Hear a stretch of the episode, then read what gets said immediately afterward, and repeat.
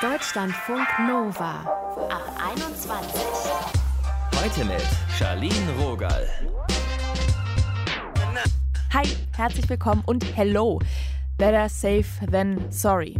Das ist ein schlauer Spruch. Was aber, wenn wir dadurch so ein bisschen langweilig oder uninspiriert durchs Leben gehen? Immer auf Nummer sicher. Auf der anderen Seite kann Sicherheit uns aber auch ehrlich glücklich machen. Unser Thema heute Lebensplan, wenn wir auf Sicherheit setzen. Wie wir die Balance zwischen Absichern und etwas Wagen handeln können, das besprechen wir mit einer Psychologin. Später. Jetzt erstmal zu Anne. Sie hat mit ihrem Mann zusammen einen Café aufgemacht, hat getan, was sie liebt, hat ihren Traum gelebt und dann irgendwann wurde es ihr ein bisschen zu risky. Sie ist aus dem Café ausgestiegen und hat ein duales Studium mit einem monatlich sicheren Einkommen angefangen.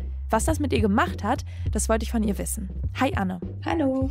Dein Café, das hieß ja Kastanientörtchen in Berlin, das lief ja richtig gut. Ihr wart auch so ein bisschen berühmt, das Fernsehen ist auch mal vorbeigekommen. Warum bist du trotzdem raus da gewesen?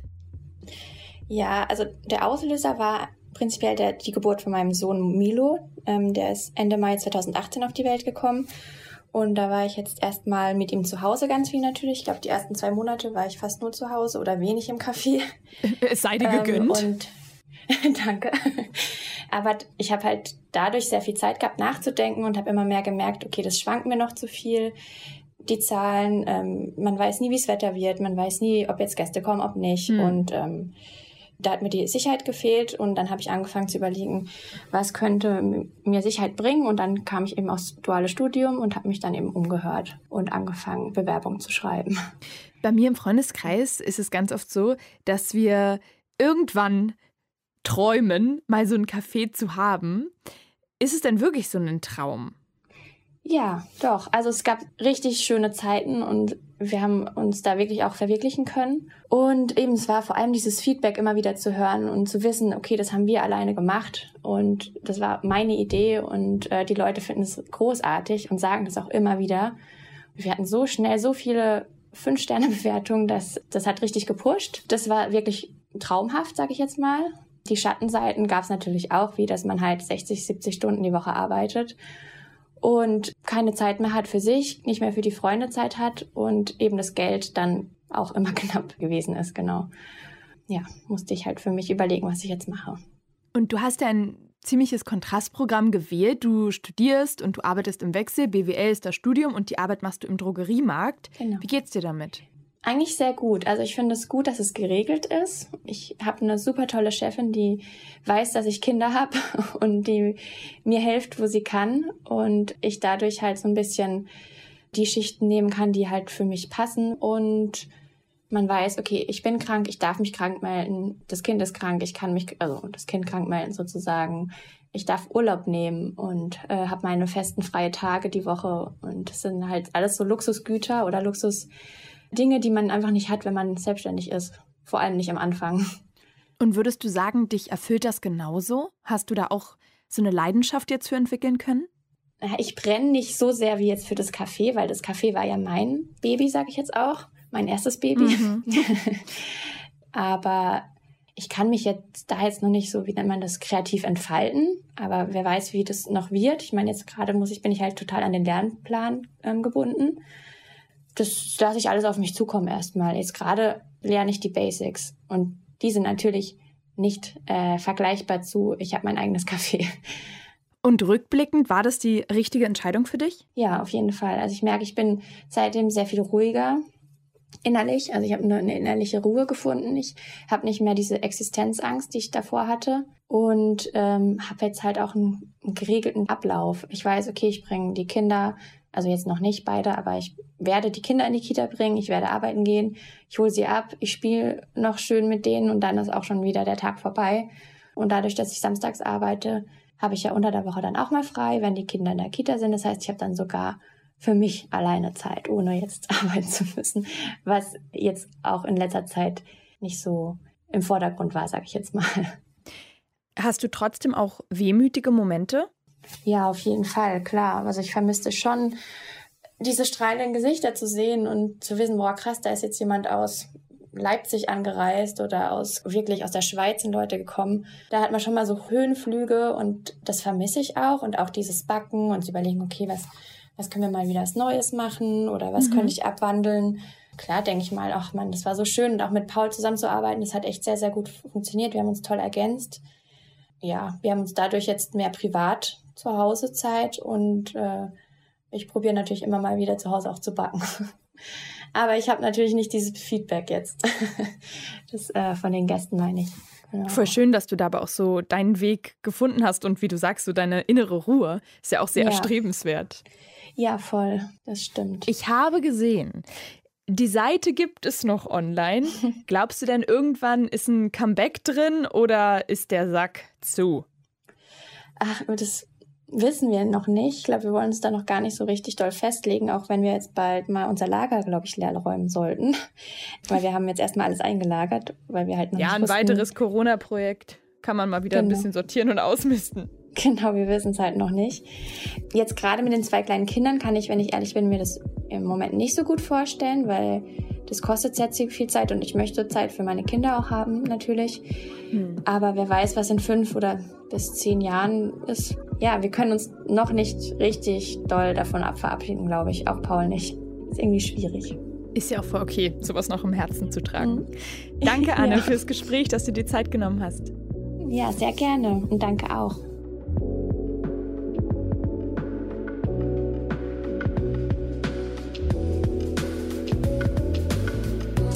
Deutschlandfunk Nova. Gerade habt ihr hier Anne gehört, wie es ist, wenn wir eine bittere Entscheidung treffen müssen, weil wir merken, wir brauchen was anderes. Und ihr neuer Weg bietet ihr jetzt mehr Absicherung. Eine neue Richtung kann aber auch so einen kleinen Zwiespalt aufmachen oder einen größeren. Selbstverwirklichung oder Absicherung. Ich habe mich dazu mal mit der Psychologin Caroline Müller ausgetauscht. Hi Caroline. Hi Charlene. Menschen, die so ein eigenes Business haben, die bewundere ich schon gerne mal. Und dann stelle ich aber auch fest, wann hatte die Person eigentlich das letzte Mal Urlaub oder hat entspannt gewirkt? Also auf die Dauer kann es doch vielleicht schon ein bisschen ungesund sein, den eigenen Traum zu leben, oder? Naja, so ganz, ganz platt würde ich das gar nicht sagen, weil es kann ja auch mein Traum sein, ein entspanntes Business aufzubauen. Also ähm, ich glaube, das ist ganz individuell tatsächlich ganz unterschiedlich, aber ich glaube, es ist auch was dran an diesem Spruch, wer selbstständig ist, der arbeitet selbst und ständig. Und vor allen Dingen, wenn man auch im Gastrogewerbe ist, ist das natürlich ja tatsächlich die bittere Realität. Ne? Man arbeitet dann, wenn andere entspannen. Ist es denn dann gut, einen anderen Weg einzuschlagen und welche Fragen sollte ich mir dann stellen?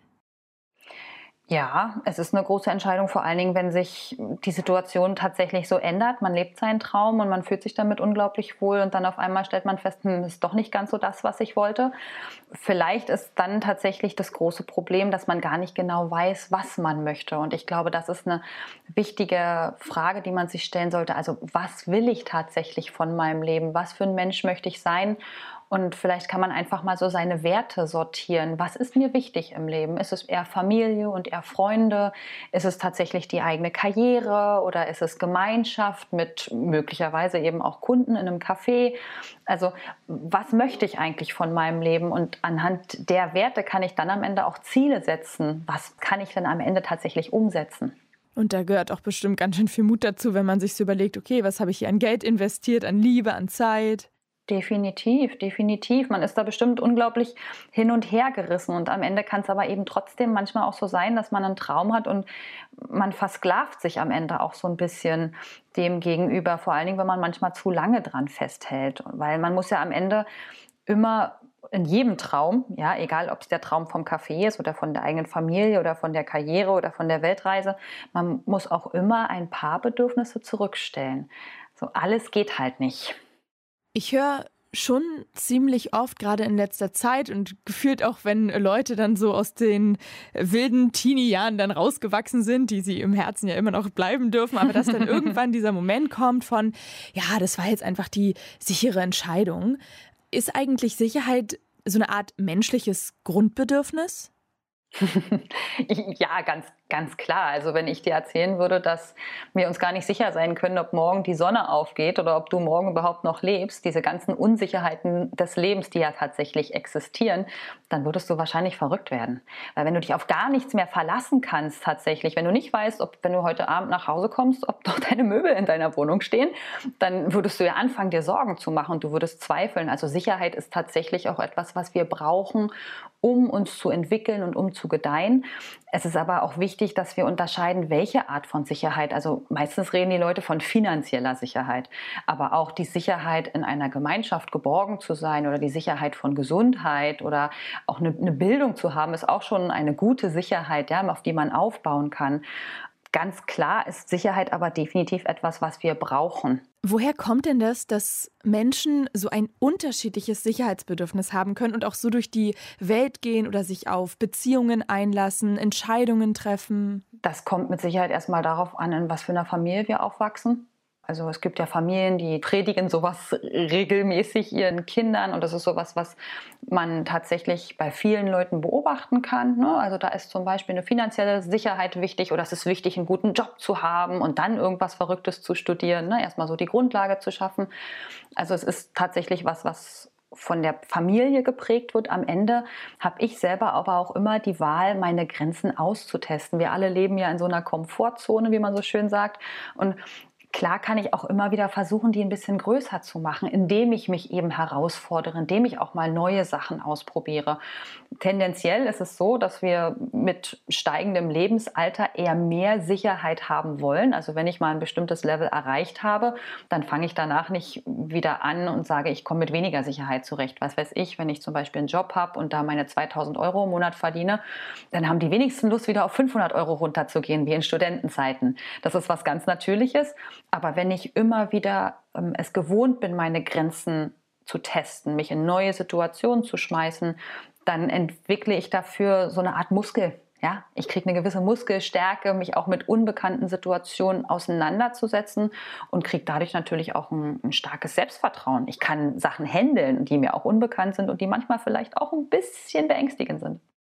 Kann es denn auch passieren, dass wir dann komplett so verlernen, ein Risiko einzugehen, weil wir uns dauernd so viel absichern? Ja, klar, definitiv. Also ich glaube, in unserer Gesellschaft realisieren wir manchmal gar nicht, wie sicher die Dinge sind. Vor allen Dingen, wenn man viel reist und auch mal in andere Länder schaut, gucken wir uns einfach mal die USA an, wo die Leute vielleicht zwei, drei Jobs haben oder gucken wir mal nach Indien, wo es keine Rente gibt oder eine Krankenversicherung. Da vergessen wir manchmal, wie abgesichert wir hier tatsächlich sind.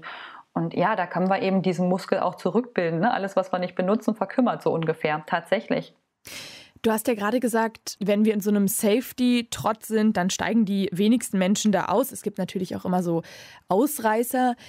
Wie kriegen wir das denn hin, vielleicht ein bisschen mehr loszulassen, wenn wir uns dabei ertappen, dass wir immer so die sichere Karte spielen? Naja, wenn, wenn wir damit einverstanden sind, wenn das so ein Lebensmodell ist, was wir uns wünschen, dann ist das ja auch okay. Wenn wir uns eben was anderes wünschen, weil wir sagen, irgendwie fehlt mir vielleicht auch ein bisschen die Abwechslung, dann geht es halt einfach darum, sich mal zu fragen, was, was kann ich denn im Kleinen verändern? Und zwar ganz konkret. Also was wünsche ich mir vielleicht ein bisschen mehr? Vielleicht wünsche ich mir ein bisschen mehr Abenteuer. Okay, das ist aber ein bisschen abstrakt. Wie könnte das aussehen? Wenn ich also das tatsächlich umsetze, was bedeutet denn für mich Abenteuer? Bedeutet Abenteuer für mich, dass ich mal einen anderen Weg nach Hause gehe? Oder bedeutet Abenteuer, einen neuen Job anzunehmen oder die Weltreise zu machen? Das ist ja auch so ein, so ein Spektrum, wo jeder sich erstmal selber finden muss. Also sich so kleine Herausforderungen tatsächlich zu setzen und mal zu schauen, wo man seine eigene Welt ein bisschen vergrößern kann. Und am Ende verändern sich für uns alle ja immer unsere Bedürfnisse und unsere unsere Welt. Wir wollen nicht mal genau das Gleiche wie mit 16 oder wie mit 25. Ne? Es verändert sich alles und da einfach mal zu gucken, was gefällt mir denn heute. Vielleicht mal gar nicht anzunehmen, dass das, was ich gestern gemocht habe, immer noch das ist, was ich heute mag. Vielleicht einfach mal was anderes ausprobieren, mal einen anderen Drink bestellen, als den, den ich immer bestelle.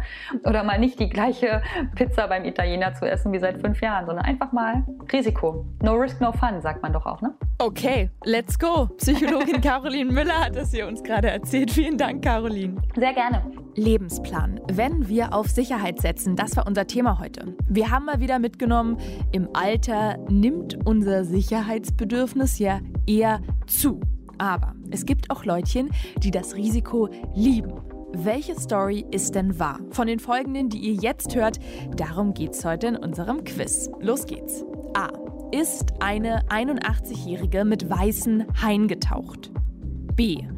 Ist ein 96-Jähriger Bungee gesprungen? Oder C. Hat eine 104-Jährige sich nochmal eine Nasenkorrektur unter Vollnarkose gegönnt? Die Zeit läuft. Antwort B stimmt. Moaket aus Südafrika hat es gewagt. Er ist mit 96 von der Brücke gesprungen, 216 Meter in die Tiefe. Wow. Davon schneiden wir uns jetzt mal ein Scheibchen ab, zumindest mental. Mein Name ist Charlene Rogal, lasst es krachen und passt auf euch auf.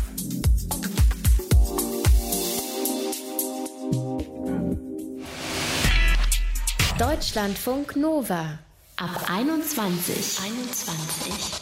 Montags bis freitags ab 21 Uhr und auf deutschlandfunknova.de.